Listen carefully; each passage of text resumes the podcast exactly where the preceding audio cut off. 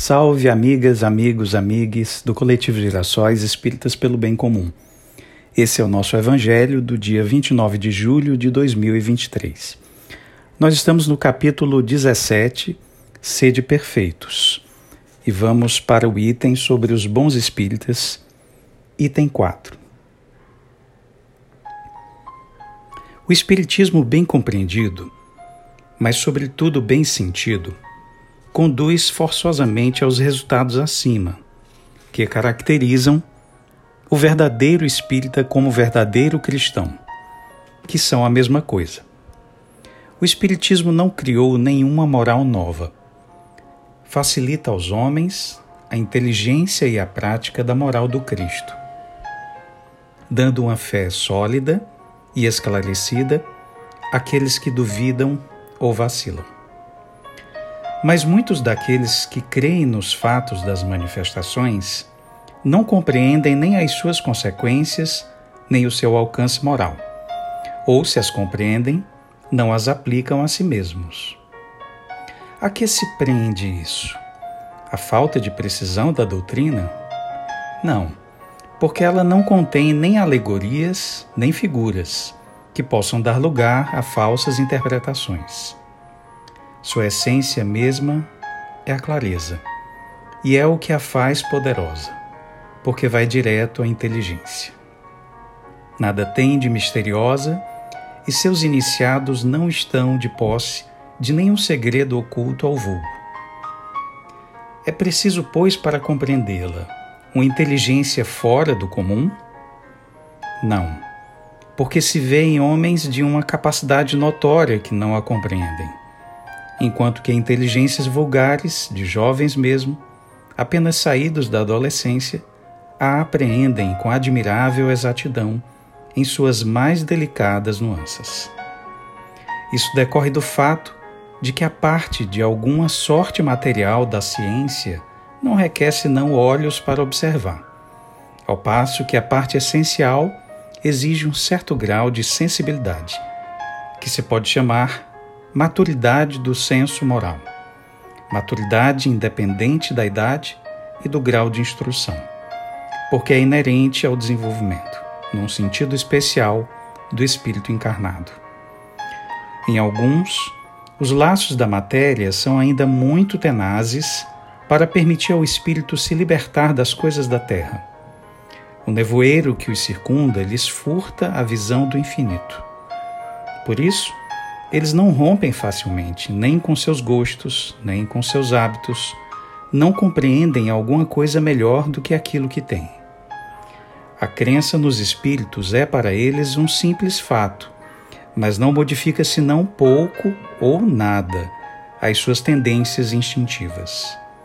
Numa palavra, não veem senão um raio de luz, insuficiente para conduzi-los e lhes dar uma aspiração poderosa capaz de vencer os seus pendores.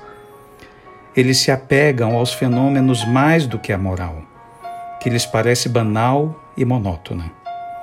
Pedem aos espíritos para iniciá-los sem cessar nos novos mistérios, sem perguntarem se se tornaram dignos de penetrarem nos segredos do Criador.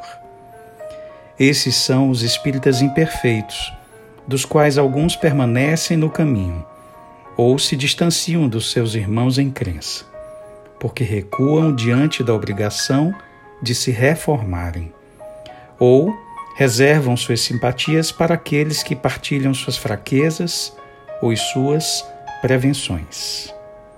Entretanto, a aceitação do princípio da doutrina é um primeiro passo que lhes tornará o segundo mais fácil numa outra existência. Aquele que pode ser com razão qualificado de verdadeiro e sincero espírita. Está num grau superior de adiantamento moral. O espírito que domina mais completamente a matéria lhe dá uma percepção mais clara do futuro. Os princípios da doutrina fazem vibrar nele as fibras que permanecem mudas nos primeiros. Numa palavra, ele é tocado no coração também é a sua fé inabalável. Um é como um músico que se comove com certos acordes, ao passo que o outro não ouve senão sons. Reconhece-se o verdadeiro espírita pela sua transformação moral e pelos esforços que faz para domar as suas más inclinações. Enquanto que um se compraz em seu horizonte limitado, o outro, que compreende alguma coisa de melhor, se esforça para dele se libertar e sempre o consegue quando tem vontade firme.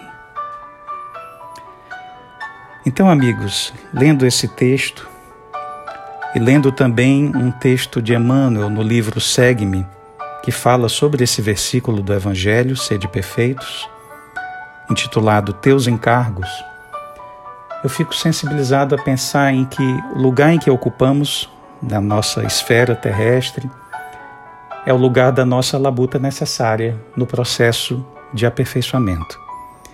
E que dá certo contentamento saber que, embora imperfeitos, sejamos perfectíveis, perfectíveis através do trabalho orientado por essa bela doutrina.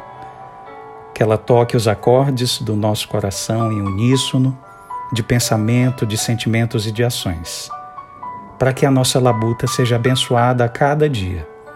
E nela e através dela possamos nos transformar no nosso tempo, sem pressa, mas com vontade firme desejando ser a nossa jornada uma jornada alegre de contentamento no trabalho pelo Cristo e através de nós mesmos, concretizando a essência da doutrina em nossa vida coletiva, social e humanitária.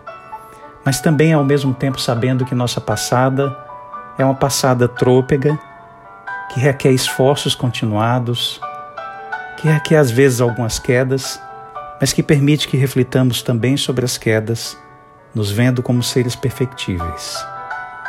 Que na jornada de luta, que através das escarpas, dos espinhos, seguindo a jornada da montanha, vamos assim, pelos esforços próprios, atingir os cumes mais iluminados.